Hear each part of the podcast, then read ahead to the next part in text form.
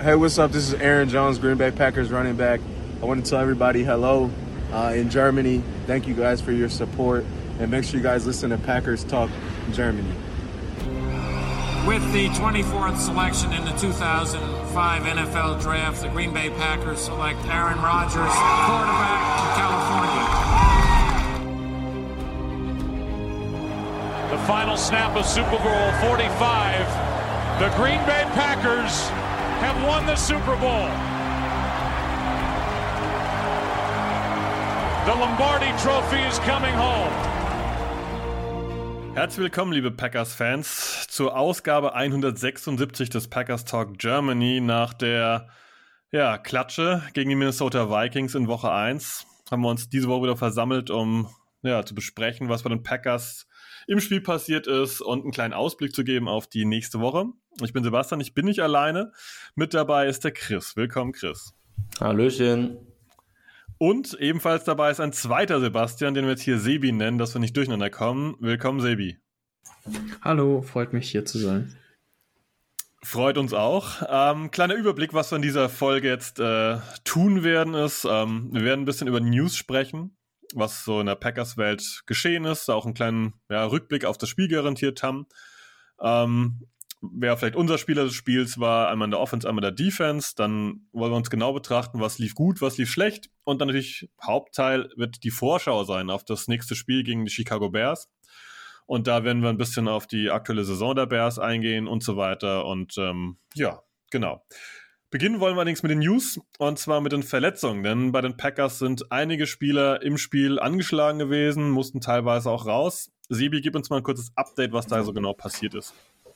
Genau, also raus musste äh, John Runyon Jr. mit einer ähm, äh, Concussion-Protokoll. Äh, da weiß man jetzt noch nichts Neues. Da müssen wir einfach mal die Injury Reports die Tage abwarten, was da noch bei rauskommt. Ähm, und dann hat, ist, hat sich noch Keyshawn Nixon verletzt, nachdem er ein gutes Play gemacht hat. Ähm, der hat was an der Schulter, glaube ich. Und der könnte jetzt auch also es soll nicht ganz so schlimm sein wie zunächst befürchtet, aber wir wissen noch nicht, ob er gegen die Bears spielen kann. Ähm, dann ist noch rausgegangen Quay Walker, auch mit einer Schulterverletzung. Bei dem sieht es aber definitiv besser aus. Ich erwarte, dass er aber trotzdem erstmal noch limited im Practice ist. Und dann gab es noch Chris Barnes, der ist, äh, hat sich schwerer verletzt. Wahrscheinlich kein Saisonende, aber er ist erstmal auf AR gegangen und dafür haben wir uns Caleb Jones geholt. Okay, die Caleb Jones gleich ein Stichwort, denn Chris, du warst, glaube ich, durchaus ein Fan von Caleb Jones und wenn ich mich recht entsinne, hast du auf deiner Roster-Prediction Caleb Jones sogar im 53er Kader drinstehen, oder? Das stimmt. Ja, ich fand äh, Caleb Jones in der Preseason sehr, sehr gut. Im Camp soll er auch einen guten Eindruck gemacht haben von dem, was man so gelesen hat. Ähm, ja, ich glaube, wir hatten es vor zwei Wochen schon mal angeschnitten, so dass es halt alleine körperlich schon eine Erscheinung, wenn er auf dem Platz steht und das heißt auf dem Footballfeld schon was. Ich glaube, der ist ähm, 6'9, 6'8, auf jeden, wenn dann eine hohe 6'8 auf jeden Fall, kann sogar sein, dass es 6'9 sind, groß. Ähm, also ein riesen Tackle und auch echt schwer. Als Runblocker sah er dann halt vor allem gut aus in der Preseason. Pass Protection bei so großen Leuten ist natürlich immer ein bisschen ähm, ja, Change of Direction, Richtungswechsel, ein kleines Problem. Aber insgesamt hat er mir gut gefallen. Er wird natürlich jetzt auch eher für Dev da sein über die Saison. Aber auf jeden Fall interessant, dass die Packers ihn da hochholen mussten oder hochgeholt haben, ähm, weil sie anscheinend da den Need gesehen haben, weil andere Teams wohl interessiert waren, was man so gelesen hat. Die Bucks standen da im Raum, ähm, die Cowboys wohl auch, wenn ich das richtig im Kopf habe. Also da waren schon einige Teams dran. Ähm, die auf jeden Fall Interesse hatten. Und die Packers haben ihn jetzt hochgeholt, damit er eben nicht weggeholt wird, was auf jeden Fall für den Spieler an sich ein positives Zeichen ist. Da sprichst du schon wichtige Punkte an. Ich glaube, die Ravens hatten auch so ein bisschen äh, Interesse oder Bedarf. Ähm, spannender Punkt ist allerdings auch, was bedeutet das eigentlich für den restlichen Packers-Roster? Wir haben hier ja ähm, jetzt quasi die Sache, dass ein Linebacker mit Chris Barnes auf Injury Reserve wandert und jetzt durch einen Offensive Tackle ersetzt wird. Heißt das irgendwie auch was für Alton Jenkins? Heißt das was für David Bakhtiari, Sebastian? Äh, das ist eine gute Frage. Also ich habe mir schon überlegt, dass das eine Rolle spielen könnte, zumal ich jetzt gesehen habe vor einer Stunde oder sowas, dass äh, Matt LaFleur nochmal gesagt hat, dass man bei David Bakhtiari erstmal schauen muss, wie es weitergeht und man jetzt noch nichts genaues sagen kann. Also auch hier bin ich zumindest ein bisschen, glaube ich noch nicht, dass er spielen kann gegen die Bears, aber für die linke Seite haben wir sowieso Josh Nyman und ja, deswegen, und der hat die Sache ja auch eigentlich auch gut gemacht. Dazu kommen wir vielleicht später nochmal. Und äh, ja, auf der rechten Seite muss man jetzt mal schauen. Es kann aber auch ein Grund sein, dass Caleb Jones war von anderen Teams durchaus angefragt. Ähm, die wollten den eigentlich auch haben, dass die Packers sich ihn halt unbedingt sichern wollten. Teilst du die Ansicht, Chris? Muss man sich da ja keine großen Sorgen machen oder wir hatten es auch schon mal bei Bakhtiari angeschnitten. Mhm. Doll sieht das nicht aus, ne? Nach all, den, nach all der Zeit. Nee, aber groß spekulieren, denke ich, macht hier auch keinen Sinn, sowohl bei Jangles als auch bei Bakhtiari.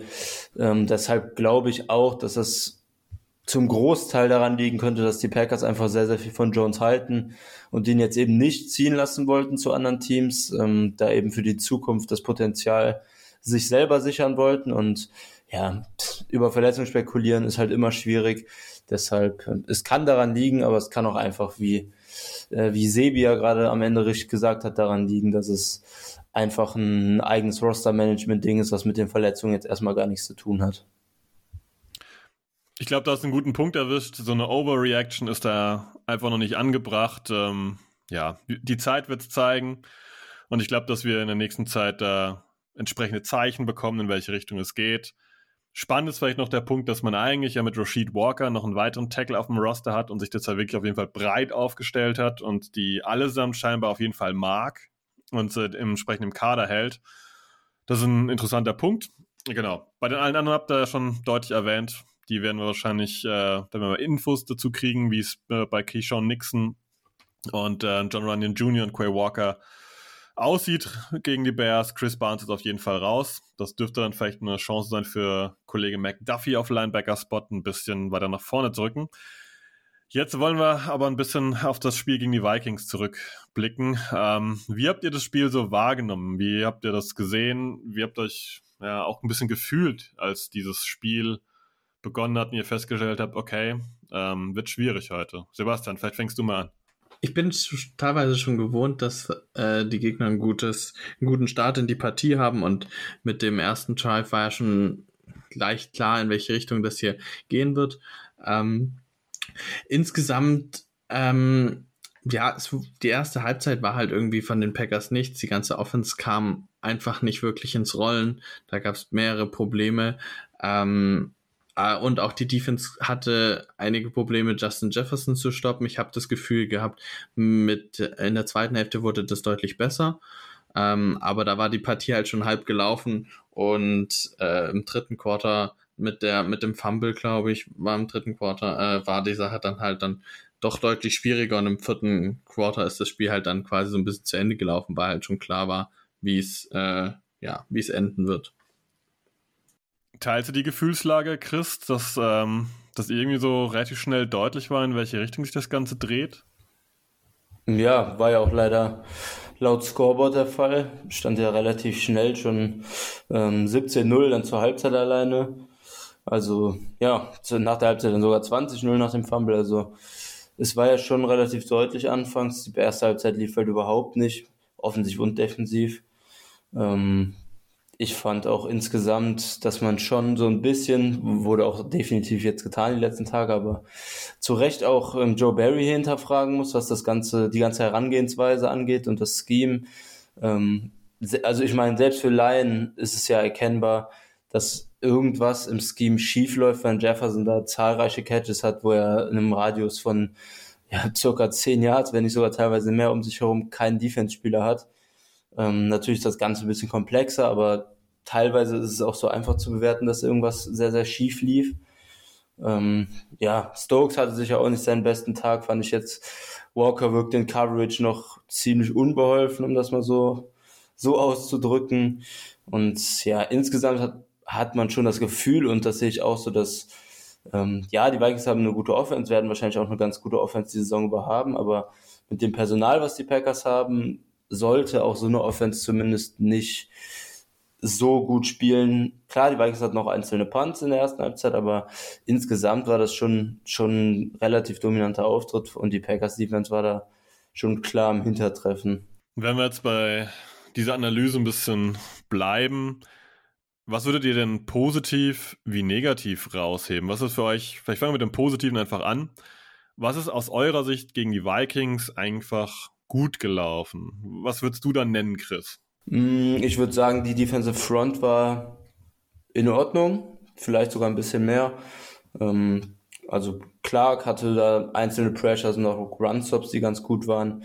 Äh, Preston Smith und Gary auch jeweils einzelne Pressures. Es war kein dominanter Auftritt, das auf keinen Fall, aber es war in Ordnung und es war auf jeden Fall besser als die Coverage-Leistung in der Secondary. Ähm, die Plays, die in der Defense gut liefen, wurden im Prinzip auch durch die Front gewonnen. Und ähm, ja, defensiv ansonsten lief in meinen Augen nicht viel gut. Offensiv fand ich das, das Laufspiel insgesamt auch okay bis gut. Ähm, auch ein paar Enderons waren ja drin mit Watson und Daubs jeweils. Ähm, ebenfalls nicht dominant, so wie die Defensive Front, aber die beiden Sachen wären zumindest die, die ich so positiv noch hervorheben würde. Würdest du da mitgehen, äh, Sibi? Ähm, ja, also was man in den letzten Jahren oder ich also letztes Jahr ging es, aber in den Jahren zuvor war halt ja immer das große Problem äh, die Run Defense und die fand ich dieses Mal echt in Ordnung, auch wenn man auf EPA per Play guckt, waren wir da so ungefähr bei 0, also so ungefähr rund um 0 ähm, und damit ziemlich im Durchschnitt ähm, gegen den Run. Das fand ich ganz gut und da spielt natürlich die D-Line eine große Rolle. Ähm, Chris hat es ja auch angesprochen, die Pressures kamen halt auch von Clark und Gary. Also Clark hatte sechs, Gary fünf Pressures. Das ist an sich erstmal in Ordnung. Sicherlich keine Top-Performance an sich, aber insgesamt war das nicht das Problem, ähm, woran es gehangen hat. Und ich fand auch offensiv gab es ein paar nette Sachen. Also wie gesagt, die Running Backs waren, fand ich ganz gut. Also auch gerade Aaron Jones wurde ganz gut eingesetzt, ähm, war auch sehr effizient. Daher den hätte man noch mehr einsetzen können, aber mit dem großen Rückstand war das natürlich auch ein Problem. Ähm, ich finde, Josh Nyman sah echt gut aus auf Left Tackle und hat nur einen Pressure zugelassen. Und dazu kommt noch, dass äh, ich fand, dass im letzten Drive äh, hat er John Love gespielt und da fand ich, ähm, den fand ich eigentlich auch ganz in Ordnung. Also ich würde mich da auch anschließen, um mal meine Meinung kundzutun. Das Laufspiel hat mir eigentlich schon ganz gut gefallen von den Packers. Ich glaube, dass man einfach insgesamt zu wenig gelaufen ist teilweise gegen die Vikings. Da gab es jetzt ja auch die entsprechenden, naja, Schlagzeilen ist übertrieben, aber da hieß es jetzt ja auch, dass Aaron Jones zum Beispiel nur acht Touches hatte und das ist natürlich ein bisschen, ja, zu wenig, aus meiner Sicht auf jeden Fall und ähm, ja, genau. Gehen wir mal auf die Seite, die uns nicht gefallen hat. Ähm, Chris, was waren aus deiner Sicht denn die Probleme bei den Packers, wo es eigentlich nicht funktioniert hat? Wo fangen wir da an? Eben hatte ich ja schon kurz die gerade die defensiven Punkte angeschnitten, Secondary Scheme, Secondary individuell, Stokes und Walker auf dem Second Level in Coverage. Ähm, dann haben die Packers öfter mal in Base Defense gespielt gegen 11 Personnel, was man ja, sehr ungünstig, sage ich jetzt einfach mal, weil ein Linebacker gegen Slot Receiver spielt, was man nicht haben will. Preston Smith hatte zum Beispiel sogar auch einen Snap gegen Jefferson gesehen, der super ausging. Ähm, ja, das lief definitiv nicht gut. Und der zweite Punkt, der in meinen Augen nicht gut lief, war die rechte O-Line-Seite mit Hansen auf Right Guard, Newman auf Right Tackle. Ähm, Newman fand ich jetzt zumindest nicht Horror, aber auch nicht gut und Hansen fand ich dann schon ziemlich schlecht. Beide große Probleme in Pass Protection gehabt. Ähm, Run Game von Newman, also Run Blocking, fand ich eigentlich sogar in Ordnung, aber ja, über die Saison kann man mit der rechten Seite, glaube ich, nicht spielen. Wird man natürlich auch nicht, wenn die Leute wieder fit werden, gerade Jenkins, der auf Right Tackle vorgesehen ist. Ähm, aber ich denke tatsächlich auch nicht, dass wir in der Besetzung nochmal mit Hansen und Newman auf Right Guard und Right Tackle dieses Jahr, außer sehr, sehr viele Verletzungen kommen zustande, äh, ein Spiel starten werden. Sebi, ähm, siehst du die O-Line auch als großes Problem an oder gibt es noch eine andere Baustelle und sagst, das wäre sogar vielleicht für dich noch eine größere Baustelle? Äh, also offensiv fand ich schon die O-Line, also gerade die rechte Seite, die angesprochen war, eben ein großes Problem. Ich hatte es auch tatsächlich überrascht, dass Newman auf Right Tackle gestartet ist. Ähm, ich fand, Zach Tom sah eigentlich in der Preseason ganz gut aus, der, der später auch reinkam und hat das eigentlich auch auf Left Guard dann überraschend gut gemacht. Und den hatte ich eigentlich eher ein bisschen auf Right Tackle erwartet. Ähm, insofern kann ich mir auch gut vorstellen, dass es da dann noch ein paar Änderungen gibt. Äh, in, in den nächsten Spielen, zumal ja, wie gesagt, auch Caleb Jones jetzt zurückkommt. Vielleicht sehen wir den auch mal. Und ich finde, wenn du eine O-Line hast, die große Probleme hat, äh, gerade im Pass Rush aufzuhalten von der rechten Seite, die Vikings hatten ja immerhin 4-6, ähm, dann wird's halt auch für Aaron Rodgers schwieriger, wenn er halt auch nicht die Receiver hat, die dann äh, sich wunderbar freilaufen können wie in Devonta Adams und die Wide Receiver waren halt ein weiteres Problem in der Offense. Gerade der Drop von Watson ist uns, glaube ich, allen im Kopf geblieben. Das kann jedem Rookie natürlich mal passieren, ist auch alles in Ordnung, aber wenn der halt gefangen wird, sieht das Spiel vielleicht auch anders aus, weil das wäre, glaube ich, der Ausgleich zum 7 zu 7 gewesen. Und das macht dann natürlich auch einen großen Unterschied. Und defensiv sehe ich aber halt, wie wir äh, Justin Jefferson verteidigt haben, an sich größere Probleme. Ähm, aber ja, das ist jetzt vielleicht auch nur Matchup individuell gewesen. Äh, für die nächsten Spiele muss man mal gucken, wie sich das entwickelt. Ja, ich glaube, das sind faire Takes, die ihr äh, da habt. Chris, willst du was ergänzen noch?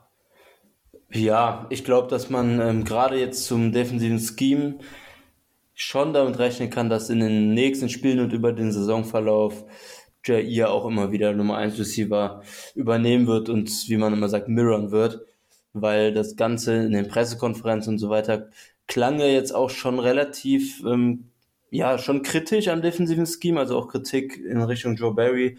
Und ich glaube, dass, dass das in der Form, wie es jetzt war, erstens im Spiel dann schon umgestellt wird und zweitens, dass in bestimmte Spiele mit Nummer 1 Receivern, die eben alleine das Scheme dann einfach verbrennen, ähm, dass da dann eben JE jetzt auch vermehrt drauf gestellt wird. Ich glaube, da kann man relativ früh jetzt schon mit rechnen, dass diese sture Zone Coverage nicht die ganze Saison so aufrechterhalten wird. Ich glaube auch, dass da garantiert was passieren wird. Ähm, ich erinnere mich an letzte Saison, ich weiß nicht, war das nicht gegen die Buccaneers oder war das direkt gegen die Saints? Ähm, als dann irgendwann hieß, nee, war das letztes Jahr? Es hieß doch irgendwann, wo LeFleur gesagt hat, hier in der Halbzeitpause im Defensive Coordinator, äh, ja, wir müssen jetzt mit Druck spielen. Egal, was, was dieses, dieses Prevent muss jetzt auf. Ich glaube, das ist auch noch Patin, oder? Könnt ihr euch erinnern, wo er auch mal eine Ansage gemacht hat? Mhm. Ja, das musste vor Joe Burry gewesen ja, sein. Ja, ich meine auch, das war Patin noch. Ja. ja. aber auf jeden Fall scheint Lafleur in der Lage zu sein, so eine, so eine Ansage mal zu machen, nach dem Motto, ähm, wir müssen jetzt was ändern, so können wir das nicht weiter spielen. Und dann wurde es ja auch geändert und ähm, ja, ich glaube, in dem Spiel auf jeden Fall zum Besseren. Wird ja garantiert eine Sache, die spannend zu betrachten ist äh, bezüglich der Bears am äh, Sonntag. Wenn wir jetzt aber mal noch ähm, ein bisschen bei dem Spielchen bleiben und ähm, ja, herausheben wollen, äh, ja, eure Spieler des Spiels. Wer hat euch denn offensiv überzeugt und wer hat euch defensiv überzeugt? Sebastian, hau mal raus. Ähm, also wie gesagt, offensiv gibt es für mich eigentlich nur zwei wirkliche Optionen. Das, die habe ich auch schon angesprochen. AJ Dillon fand ich echt gut. Ähm, der hat seine Sache echt stark gemacht und äh, wie gesagt, Nyman auf Left Tackle mit nur einem Pressure ähm, war, fand ich auch echt stark. Also das wären so beide meine Kandidaten. Wenn ich mich festlegen würde, würde ich jetzt wahrscheinlich Nyman nehmen. Ich hatte auch im Prinzip für Offense äh, Man of the Match Nyman oder den ich genommen habe und am Ende habe ich dann äh, Myers genommen auf Center, den ich auch ganz okay fand zumindest und das hat in dem Spiel dann halt schon gereicht für für meinen Offense Man of the Match. Ansonsten, ja, Dylan habe ich auch kurz drüber nachgedacht, aber wurde dann Josh Myers, der zumindest solide gespielt hat. Und defensiv habe ich Kenny Clark, der mir da in der Defense so, was die Balance zwischen Pass Rush und Run Defense angeht, am besten gefallen hat und zumindest ein paar Plays machen konnte.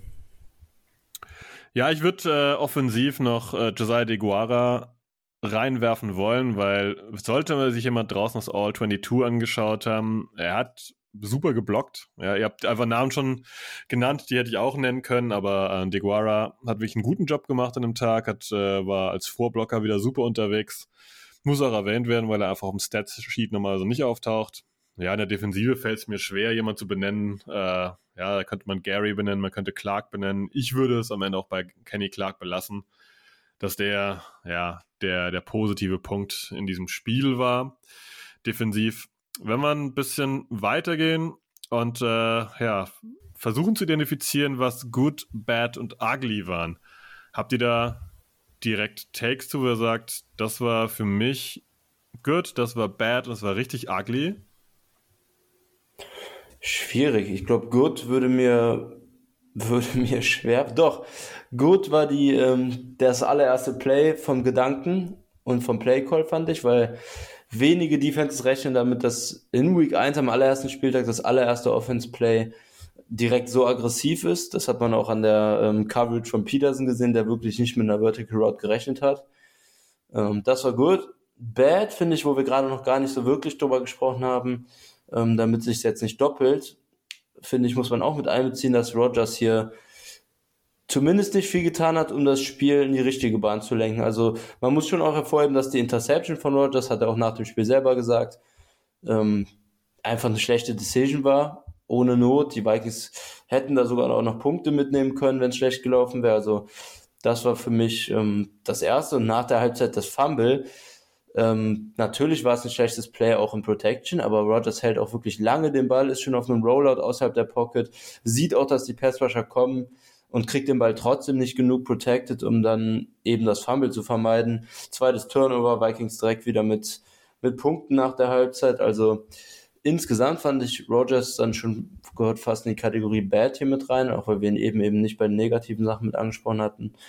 Ja, und Ugly die der, die Gameplan-Vorbereitung auf Jefferson, würde ich sagen. Schließe dich an, Sebastian? Ja, also offensiv also kann ich mich anschließen. Man könnte jetzt auch noch vieles nennen, was wir jetzt gerade gesagt haben, aber ich würde vielleicht noch zwei Sachen äh, nennen, die mir noch aufgefallen sind. Positiv erstmal. Ähm, ich fand äh, Romeo Dubs war für sein erstes Spiel für einen Fourth-Runden-Pick äh, eigentlich echt in Ordnung. Also der hat ein paar richtig gute Plays gehabt, einen Contested Catch äh, und das hat mir eigentlich sehr gut gefallen für sein Rookie-Spiel. Vielleicht haben andere, haben manche noch mehr erwartet von ihm, aber äh, meine Erwartungshaltung wäre erstmal gesenkt und ich fand es sah erstmal in Ordnung aus und wenn er sich so steigert und weiterhin reinkommt, kann der halt vielleicht wirklich dieser Nummer 1 Guy in dieser Offense werden. Das wird mich nicht überraschen. Ähm, und was mir jetzt noch negativ aufgefallen ist, ist, wie du schon gesagt hast, Aaron Rodgers zum einen, der hat den Bälle viel zu lang gehalten, hat auch seinen, äh, seinen Receivern dann irgendwann gar nicht mehr vertraut gefühlt. Und ich fand, äh, Randall Cobb war in dieses Spiel ganz schwach eingebunden. Also ich weiß nicht, ob er jetzt noch besonders krass gecovert war. So genau habe ich jetzt nicht drauf geachtet, aber ich hätte erwartet, dass das das Spiel ist, wo Randall Cobb richtig viele Targets bekommt, wo alle Augen auf ihn gerichtet sind, weil eben Rookies sonst auf dem Feld stehen und er hatte einen relativ niedrigen Snapshare, zumindestens so wie ich es erwartet hatte, und hatte drei oder vier Targets nur. Da hätte ich eine wesentlich größere Rolle noch erwartet. Und ja, das große Ugly, wie schon erwähnt, eben wie man mit Justin Jefferson umgegangen ist. Also das ist für mich ein klassisches Failure, eine 6 im Endeffekt, was den Punkt angeht. Da habt ihr richtig gute Punkte erwähnt. Ähm, wenn ich ein Good benennen würde, wäre es auf jeden Fall das Laufspiel für mich. Ähm, wenn ich ein Bad benennen möchte, dann wäre es auch das Laufspiel. Und zwar, weil wir davon einfach zu wenig gesehen haben. Ich habe es schon erwähnt, Aaron Jones, acht Touches. Leute, das reicht nicht. Also so einen guten Running Back, den musst du mehr featuren. AJ Dillon wurde etwas mehr gefeatured, auch zu Recht. Hat ebenfalls gut gespielt, aber das müssen wir ausnutzen. Ähm, ja, und Ugly ist für mich auch irgendwie der Offensive Game Plan gewesen. Klar, Defensive habt ihr schon erwähnt, deswegen will ich das einfach nicht wiederholen, aber ich glaube, er wird es wahrscheinlich nicht lernen. Aber es wäre natürlich auch mal ganz gut, wenn Kollege Rogers nicht immer sofort mit den Augen rollen würde, wenn äh, hier oder da mal ein Ball fallen gelassen wird, weil ich weiß nicht, ob die Receiver mit den Augen rollen, wenn er mal einen Pass nicht 100% präzise anbringt. Ich denke, das ist so ein so eine Message, die damit immer gesendet wird. Und das hat mir am Sonntag schon massiv missfallen, dass es direkt eigentlich wieder ab Minute 1 losging. Ja, würde ich mir anders wünschen. Ich glaube nicht, dass wir das sehen, weil es einfach ja so eine Persönlichkeitssache, glaube ich, ist, die ist bei ihm so ein bisschen drin, dass er da grundsätzlich genervt wirkt. Aber ist was, was ich schon Richtung Bad bis Ugly auf jeden Fall schieben würde. Ja, haben wir noch was vergessen zum Spiel gegen die Vikings? Äh, außer, dass wir jetzt 0-1 stehen und so ein bisschen, naja, nicht mit dem Rücken zur Wand, aber auf jeden Fall mal den ersten Sieg eintüten sollten. Haben wir es vergessen, Chris? Vielleicht noch die Special Teams sahen jetzt mal nicht ganz so schlecht aus wie die wie letztes Jahr. Also ich habe irgendwo gelesen, je, äh, je, nachdem welche Stats, dass wir so irgendwie im Mittelfeld jetzt sind, was Special Teams angeht. Und das ist zumindest schon mal eine große Steigerung im Vergleich zu letztem Jahr. Und mir wäre da jetzt auch nicht viel Negatives aufgefallen. Äh, vielleicht noch eine Sache, die wollte ich vielleicht auch noch kurz erwähnen, damit sie erwähnt ist. Äh, Amari Rogers war, fand ich als Returner in Ordnung, aber dass er halt keinen einzigen Snap in der Offense sieht, hat mich dann doch stark gewundert. Ja, das hat mich auch sehr überrascht, muss ich sagen. Also mit allem, was man so in der Offseason gehört hat, ja, Running Back auch Snaps, quasi so ein bisschen die Samuel-Rolle. Ähm, Gadget-Player sieht deutlich shiftier aus und dann gar kein Impact in der Offense, hat mich auch extrem gewundert. Zum Abschluss, glaube ich, kann ich noch eine Mini-Stat einwerfen, die jetzt nicht dramatisch ist, aber die einfach nur zeigt, dass die Packers zu Saisonbeginn auf jeden Fall mit einem nicht ganz fitten Roster spielen. Robert Tonyan hat gegen die Vikings insgesamt ungefähr 36% der Snaps gesehen. Ja, die Jahre vorher waren es immer so rund 60% der Snaps. Klar, kommt von der Verletzung zurück, wird da wieder langsam herangeführt, aber es sind einfach auch Punkte, die wir als Packers-Fans, glaube ich, manchmal einrechnen müssen, dass diese, dass nicht nur Bakhtiari und nicht nur Jenkins hier ja, sich noch rankämpfen müssen und eben auch ein Robert Tonyan vielleicht nicht so fit direkt ist, dass er eben halt 60% der Snaps spielen kann. Und ich glaube, es würde uns auf Dauer gut tun, wenn die allesamt wieder fit wären und halt ähm, einigermaßen ihre alten Leistungen anknüpfen können, weil es das Waffenarsenal der Packers verbreitet, beziehungsweise einfach eine Sicherheit gibt, dass Rogers hinten entsprechend passen kann. Aber ich glaube, das soll es auch gewesen sein. Hoffen wir, dass Tonyan gegen die Chicago Bears am ja, Sonntag auf Montagnacht ähm, ja, schon wieder ein bisschen, vielleicht ein paar mehr Snaps sieht. Ja, wann wird gespielt? Ja, es wird äh, Sonntag auf Montag gespielt, 2 Uhr, beste Zeit, um sich das Ganze anzuschauen. In der Regel nicht, weil ja viele von uns montags arbeiten müssen. Ja, das Spiel kann man natürlich im Game Pass sehen. Ähm, genau viel mehr gibt es, glaube ich, gar nicht zu sagen, wenn wir noch verdammt jung in der Saison sind, denn die bisherige Saison des Gegners kriegt er exquisit im Enemy Territory erklärt. Die Bears haben das erste Spiel gewonnen in einer Wasserschlacht gegen die San Francisco 49ers. War eher überraschend, oder? Oder hattet ihr beide das auf dem Schirm, dass hier die Bears vielleicht ja, als Sieger rausgehen? Chris? Nee, das hatte, glaube ich, keiner auf dem Schirm.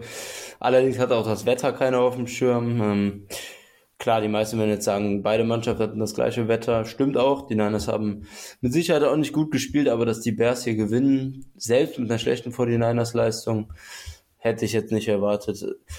Das Komische daran war, ähm, wir werden es bestimmt gleich auch in den Key-Matchups kurz anschneiden, dass bei den Bears auch eigentlich nicht viele Sachen gut liefen und trotzdem haben die Bears am Ende mit zwei Scores sogar gewonnen, war ja sogar 19 zu 10.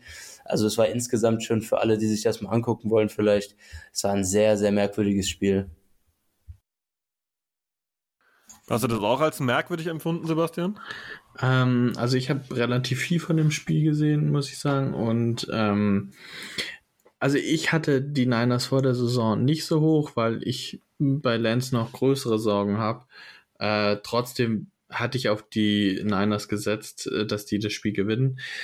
Aber die Bears haben das eigentlich überraschend, also in der vor allem in der Defensive eigentlich überraschend gut gemacht. Also auch wenn man hier nochmal auf EPA guckt, ähm, die waren einer der besten Mannschaften gegen Dropback EPA ähm, und ähm, haben da echt solide Lands verteidigt, der nicht viel machen konnte und wenig Plays hatte.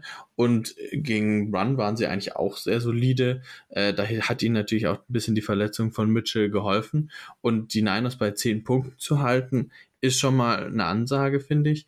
Und offensiv, Fields hat halt, fand ich auch letztes Jahr schon, immer mal wieder so Flashes, wo er zeigt, was er kann. Und wenn man ihn richtig einbindet äh, und ihn auch mal laufen lässt und ihn als Dual Threat wirklich einsetzt, dann kann der auch eine richtige Waffe sein.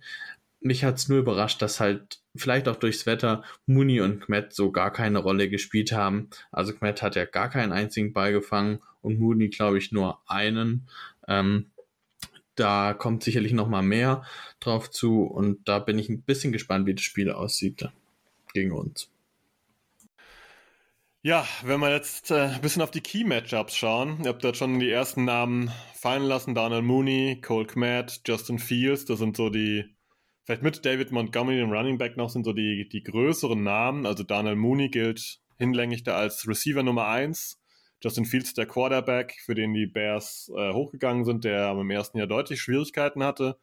David Montgomery ist der Running Back und ähm, Cole Kmet ist ein Tight End, der sich, ja, der vom Draft, glaube ich, nicht so hoch gesehen war, aber der sich dann doch letztes Jahr einigermaßen freigespielt hat.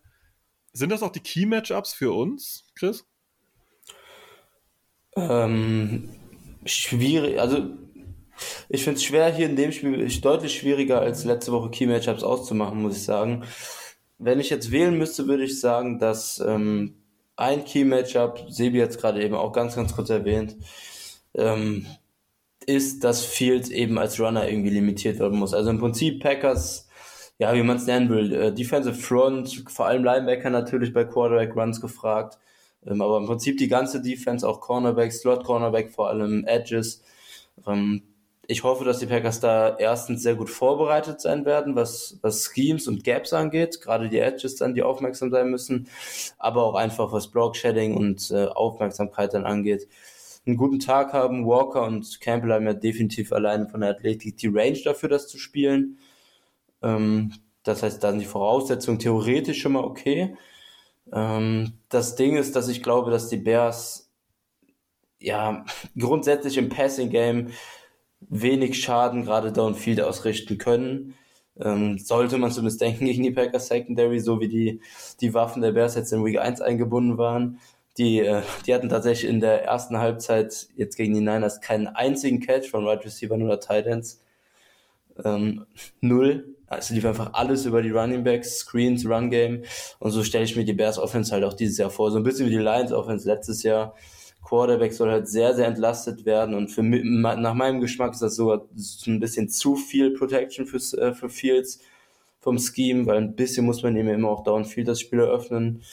Ja, und das hoffe ich kommt den Packers ein bisschen zugute, dass sie da eben nach vorne arbeiten können, alle ähm, in der Defense quasi see and get quasi für die Linebacker vor allem so ein bisschen spielen können, Screens verteidigen, Runs verteidigen, Fields im Laufspiel verteidigen, also ich glaube, wenn ich ja einen Schlüssel zum Sieg auf der defensiven Seite ausmachen müsste, dann wäre das hier an der Stelle ja im Prinzip fast schon die Aufmerksamkeit und äh, und äh, Gap-Integrität der Packers Defensive Front.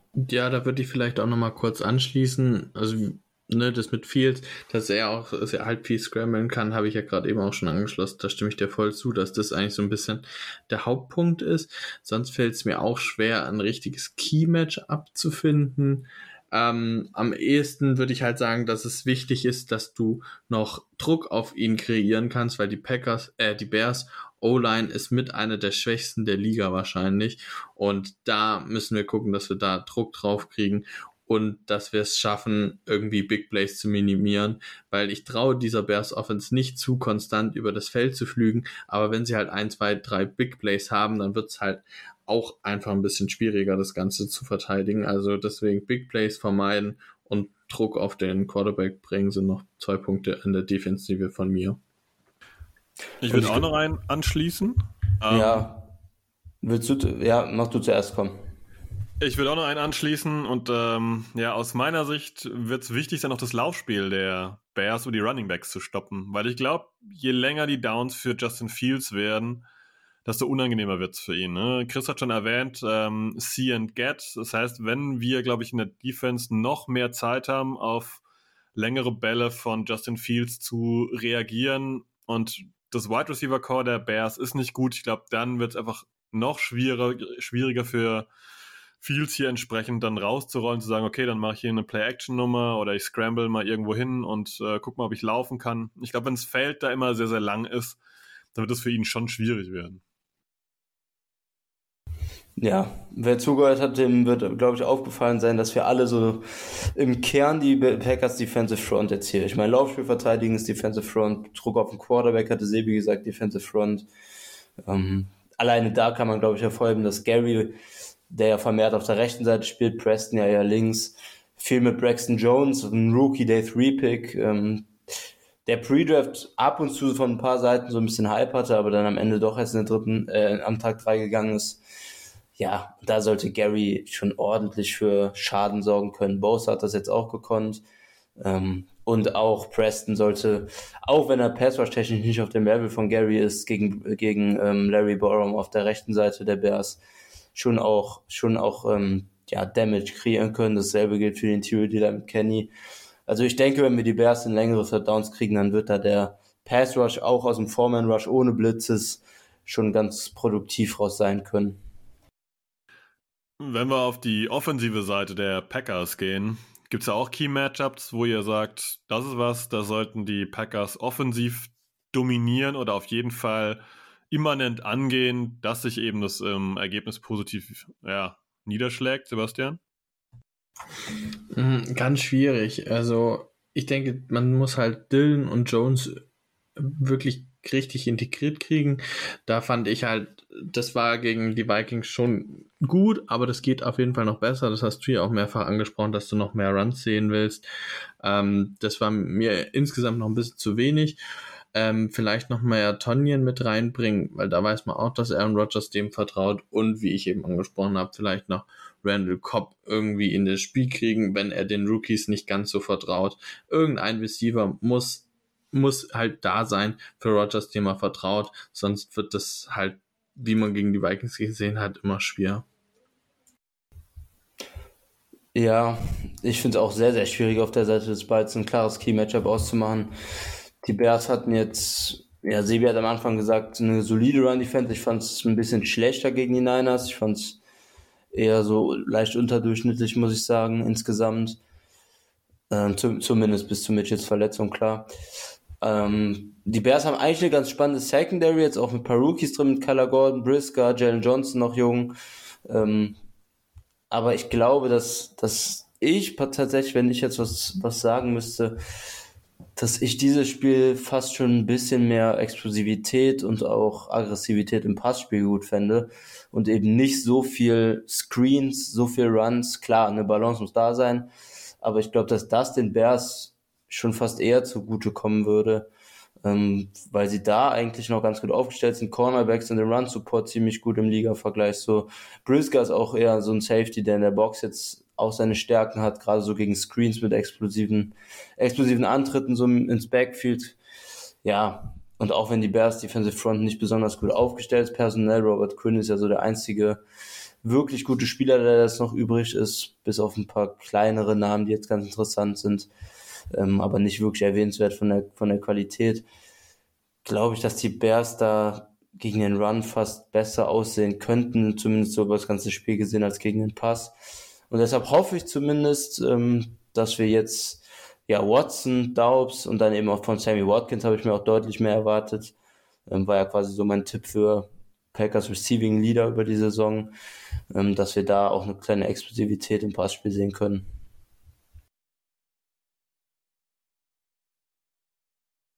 Ja, da stimme ich schon auf jeden Fall auch zu. Ähm, ist halt die Frage, wie man die halt attackieren kann, wenn Rogers halt einem Watson nicht so vertraut. Und das, hat, das Gefühl hatte ich halt irgendwo an, an der Stelle gegen die Vikings. Deswegen bin ich mir da ein bisschen unsicher, wie gut das funktioniert. Aber es wäre auf jeden Fall durchaus ein Ziel, was man versuchen kann. Ja, Chris hat mir jetzt so ein bisschen Argument vom Teller gezogen, weil ich wollte eigentlich auf jeden Fall die, ja, die junge Secondary bei den Bears ansprechen. Ähm, da bin ich eigentlich ganz froh, dass das Chris auch so gesehen hat. Ich glaube auch, dass das eine gute Mischung sein muss. Ich glaube, dass wir vielleicht gar nicht so viel Kurzpassspiel gegen die Bears sind, sondern eben entsprechende Läufe, um dann, ähm, ja, im besten Fall im ersten Run vielleicht schon sechs, sieben Yards zu erzielen, dann so ein üblichen äh, Second and äh, Three zu haben und dann halt wirklich tief die Leute zu attackieren, weil ja, wir haben da teilweise mit Watson und mit Dubs außen entsprechende Rookies, aber die Bears halt mit Kyler Gordon und Jaquan Brisker, wie das Christian erwähnt hat, eben haben auch Leute, die keine große Erfahrung haben. Und ich glaube, das zu testen in solchen Downs wäre halt eine super Variante, weil die Bears müssen bei Second und Third, äh, Second und Three äh, entsprechend auch die Distanz ja ein bisschen würdigen und können da vorne nicht mit einer allzu leichten Box äh, ja auftauchen.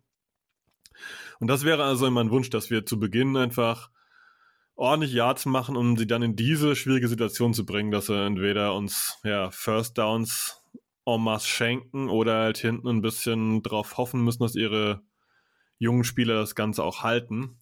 Das wäre so mein äh, Matchup, mein Key-Matchup auf der Seite. Aber ihr habt es auch schon richtig erwähnt, fand ich, dass das nicht so einfach zu diagnostizieren ist dieses Jahr, weil es gibt nicht dieses 1 zu 1 Matchup wie jetzt letzte Woche Alexander gegen Jefferson, wo man sagt, das, das ist es, sondern es ist, die Chicago Bears sind super schwer zu analysieren, weil ja, sie sind wirklich mitten im Umbruch, ähm, sind kaum noch Säulen deiner Defense. Wahrscheinlich habt ihr Robert Quinn und Raquan Smith schon mal gehört, vielleicht den Cornerback Jalen Jones, äh, Johnson. Ja, und der Rest sind eher Leute. Eddie Jackson halt noch, ne? Ja, Eddie Jackson, ja. Aber der Rest sind Spieler, die man tendenziell eher noch nicht oft gehört hat, wenn man nicht allzu tief in der Materie drin ist. Und das zeigt einem ja schon ein bisschen was. Gut, dann können wir von den äh, Key-Matchups noch ein bisschen Richtung Verletzung gehen. Die haben wir zur Aufnahmebeginn schon ja, mit reingenommen. Ähm, wer könnte denn am Sonntag ausfallen? Was wären mögliche Ersatzleute, Chris? Ja, wir hatten es ja am Anfang schon kurz angesprochen. Klar, Bakhtiari und Jenkins ähm, stehen natürlich immer noch auf der Liste. Das ist ungewiss. Wir warten mal die Injury Reports wieder ab, aber ich kann mir gut vorstellen, dass es ein bisschen so läuft wie letzte Woche. Limited, limited, limited und dann am Ende doch kein Spiel. Für beide eventuell sogar wieder. Ähm, würde ich fast sogar drauf tippen jetzt. Ja, dann haben wir natürlich Runyon, wo wir gucken müssen. Barnes auf AR gegangen. Der steht jetzt natürlich nicht zur Verfügung für die nächsten vier Spiele. Ähm, ja, bei Runyon schwierig zu prognostizieren, finde ich. Ähm, was ja. wäre denn eure Alternative, wenn Runyon ausfällt? Wenn wir jetzt schon sagen, okay, Hansen auf Right Guard und Newman auf Right Tackle war Murks, möchte ich nicht wiedersehen, und Runyon auf Left Guard fällt aus. Allzu viel Personal ist nicht mehr da. Aber was sollte denn da eigentlich auflaufen? Sie wieder gerne mal anfangen. Also wie gesagt, ich persönlich würde gerne ähm, Zach Tom eigentlich mal als Tackle sehen. Allerdings hieß es eben schon, dass, es, dass er jetzt sich eher auf Left Guard äh, festgespielt hat. Damit sehe ich ihn wahrscheinlich eher auf Left Guard. Ähm, dann wird Hansen wahrscheinlich Right Guard spielen, gehe ich mal von aus. Und wie gesagt, auf Right Tackle vielleicht sehen wir dann sogar Caleb Jones, das hatte ich ja schon angesprochen. Wird mich jetzt nicht komplett überraschen. Ja, Boah, weiß ich nicht, ob Caleb Jones jetzt direkt startet. Das, das finde ich schwierig. Ähm, ja, von Sean Ryan, der so ein bisschen sogar als der Two-Pick ähm, in den Hintergrund geraten ist, weil der jetzt eben im Gegensatz zu Tom nicht so auffällig war im Camp und in der Preseason. Wäre theoretisch auch noch eine Option natürlich. Ähm, aber ich glaube fast, wenn wirklich Jenkins und Bakhtiari nicht spielen, plus Runyon, dass wir dann fast schon, dann befürchte ich fast, dass wir auf der rechten Seite so bleiben. Also ich glaube, Newman bleibt dann ziemlich sicher sogar Right Tackle. Eventuell tut sich dann auf Guard was, vielleicht kommt da tatsächlich dann Sean Ryan rein. Ähm, und auf Left Guard, denke ich, kann man dann davon ausgehen, dass Tom spielt. Vielleicht auch Tom auf Right Tackle und dann, ähm, weiß ich nicht, Newman und Ryan auf Left Guard und Right Guard. Das wäre natürlich auch ganz spannend. Ähm, aber das ist echt sehr, sehr schwierig. Am besten fände ich die, die letzte Alternative, die ich genannt habe, aus meiner Sicht jetzt. Aber gut, wir haben halt auch sehr, sehr wenig Einblicke, wie, wie es bei Sean Ryan jetzt im Moment aussieht. Ja, ich glaube, ihr habt die, die Key Facts schon erwähnt. Und einen will ich auch nochmal rausheben. Ich glaube, die Optionen auf Right Tackle sind nicht so äh, ja, groß angelegt. Ähm, klar, man kann hier vielleicht dann äh, Caleb Jones äh, oder vielleicht sogar Rashid Walker da ausprobieren, aber ich glaube, dass der Ausfall eben von zwei Top-Tackles natürlich jetzt bedeutet, dass wir hier ja, Tackle 3 mit, mit Josh Niemann ist ja links. Ähm, und ja, wir reden bei Right Tackle dann schon über unseren Tackle Nummer 4. Äh, beziehungsweise jetzt dann, wir suchen Tackle Nummer 5 oder Nummer 6 als Ersatzleute. Das ist natürlich wirklich dann immer noch Deep Digging. Also das äh, tiefe Graben, ob man irgendwo noch ein, ja, ein kleines Goldstückchen findet.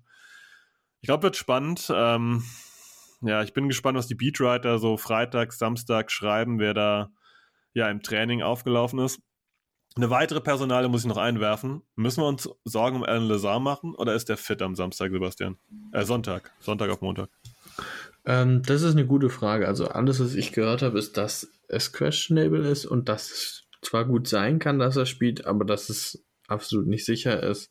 Und ich vermute, dass er bis zum Spiel auf jeden Fall questionable bleiben wird und man dann am Spieltag sehen wird, wie fit er sich fühlt, wie es aussieht. Ähm, das wäre natürlich halt auch nochmal ein richtiger Push, wenn er da wäre, weil das wäre eben einer von den Receivern, wo ich glaube, dass Rogers dem vertrauen kann und der dann halt wirklich die Nummer 1 Rolle, die er schon projected hat, äh, wirklich da auch einnehmen kann. Ja, für mich auch schwer zu sagen, weil Lazar würde mich mega freuen. Ich glaube, es würde Rogers sehr helfen, wie gerade angesprochen. Und ähm, ja, wäre sehr, sehr schön, wenn er dann jetzt dabei wäre, Week 2. Ich glaube auch, dass er fürs Laufspielen ein wichtiger Faktor ist, weil er eben doch einer der ja, besten Blocker der NFL auf Wide Receiver ist. Auf jeden Fall ein sehr, sehr guter Blocker ist und äh, das dürfte im Run-Game wahrscheinlich auch noch weiterhelfen und ja, wäre eine wichtige Komponente für die Packers hier ein bisschen Stabilität, ein bisschen, ja, auch Routine. Ich meine, äh, Alan Lazar ist kein alter Spieler, aber für die Packers eben doch einer, der schon jetzt ordentlich NFL-Erfahrung hat, wenn der entsprechend wiederkäme. Ja, ähm, wir kommen so langsam zum Ende der Folge. Und äh, ihr merkt schon, die Folge ist gar nicht so einfach gewesen, weil die Bears sind für uns super schwer einzuschätzen, gerade nach dieser ersten Woche, nach dieser Schlammschlacht nach dieser Wasserschlacht gegen die 49ers, wo sich die 49ers unglaublich viele Strafen auch eingehandelt haben. Sehr, sehr schwer zu bewerten. Aber der Rekord spricht natürlich für die Packers. Die letzten zehn Jahre hat man 16 Spiele gewonnen und nur drei gegen die Bears verloren. Sebastian, was denkst du? Wie ist dein Tipp? Wie geht's aus am äh, Sonntag auf Montag? Äh, also, ich, mich wird schon extrem überraschen, wenn die Packers hier nicht gewinnen sollten. Ähm, wie gesagt, wie das Ergebnis so genau aussieht, ist halt ganz schwierig vorherzusagen. Hängt wirklich aus meiner Sicht gerade in der Defensive halt davon ab, wie wir Fields halt ähm, kontrollieren können. Ich könnte mir schon vorstellen, wenn das funktioniert und wenn die Defense endlich so spielt, wie wir uns das vor der Saison erwartet haben, äh, dann könnte ich mir vorstellen, dass sowas wie 21 oder 24 zu 10 für die Packers möglich ist. Du musst dich aber festlegen. Äh, ich lege mich fest auf ähm, 24 zu 10. Okay, das ist echt sehr nah an dem, was ich tippen, tippen wollte oder will. Ähm, ja, komm, ich bleibe einfach bei meinem Tipp, auch wenn es ähnlich ist. Äh, ich wäre jetzt mit einem 27 zu 10 für die Packers gegangen. Da habe ich ja nochmal Glück, ähm, weil ich habe Enemy Territory schon aufgenommen, da habe ich schon einen Tipp rausgehauen und meinte bis 24 zu 14. Also auch nicht weit von euren entfernt. Ich habe hier ein bisschen gezittert, Chris, dass du äh, eventuell hier auf 24 14 gehst, wenn Sebi bei 24 zu 10 landet. Ja, ich glaube, dass wir kein High-Scoring-Game sehen. Ähm, ich glaube, dass das kein einfaches Spiel für die Packers wird aber so am Ende positiv äh, beenden können. Ich denke, darauf können wir uns einigen, oder? Da gehe ich von aus, jetzt auch im ersten Heimspiel im Lambo wieder. Also wenn die Packers das verlieren, dann sprechen wir hier nächste Woche, glaube ich, schon über äh, deutlich ernstere Themen. Ja, gehe ich mit.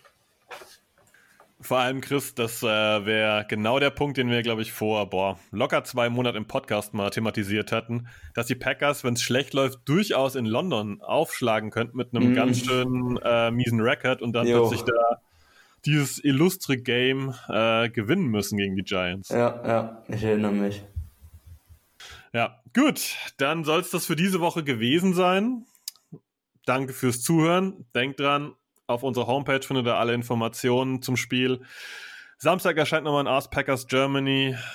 Den Podcast natürlich jede Woche hören. Enemy Territory gibt es ebenfalls am Freitag noch. Und ansonsten hören wir uns nächste Woche wieder. Lasst gerne Feedback da, was ihr ja, zu unseren Takes äh, so denkt. Kommt auf den Discord, verfolgt uns äh, in Social Media. Ansonsten nur noch zu sagen, danke fürs Zuhören. Ich bin raus mit dem Go Pack Go. Go Pack Go. Go Pack Go.